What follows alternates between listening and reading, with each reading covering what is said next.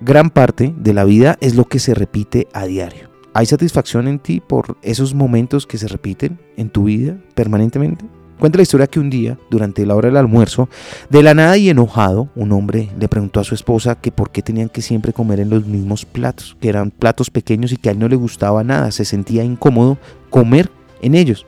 Ella le había estado sirviendo en platos de postre de esos, de unos 15 centímetros de diámetro en lugar de usar platos normales, de los grandes, de los planos. Y estaba ella muy sorprendida porque le había estado sirviendo el almuerzo así durante al menos 20 años hasta que él se dignó a decirle algo. Ella no tenía ni idea que la forma de servir le incomodaba a su esposo. Nunca se había quejado. Es posible que ese día él estuviera molesto por algo completamente diferente y que en verdad los platos le dieran igual.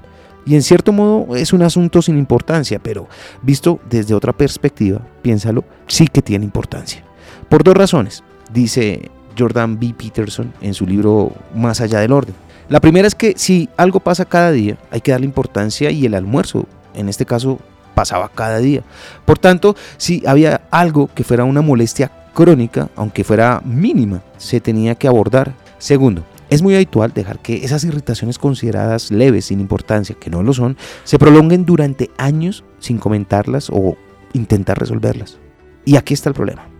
Si sumas 100 o 1000 de esos pequeños inconvenientes que pasa, tu vida va a ser una pesadilla y tu relación se encaminará al desastre. Entonces, no finjas estar contento con algo si no lo estás. Por más desagradable que sea ese momento en que manifiestes tu inconformidad, vas a aliviar la tensión, especialmente cuando se trata de esos hechos cotidianos que todo el mundo tiende a tachar de triviales, incluso los platos en que te sirven la comida.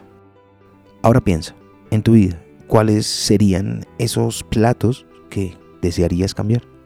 Lo aprendí en la vida. Está en los libros. Soy Lewis Acuña arroba libro al aire en Instagram.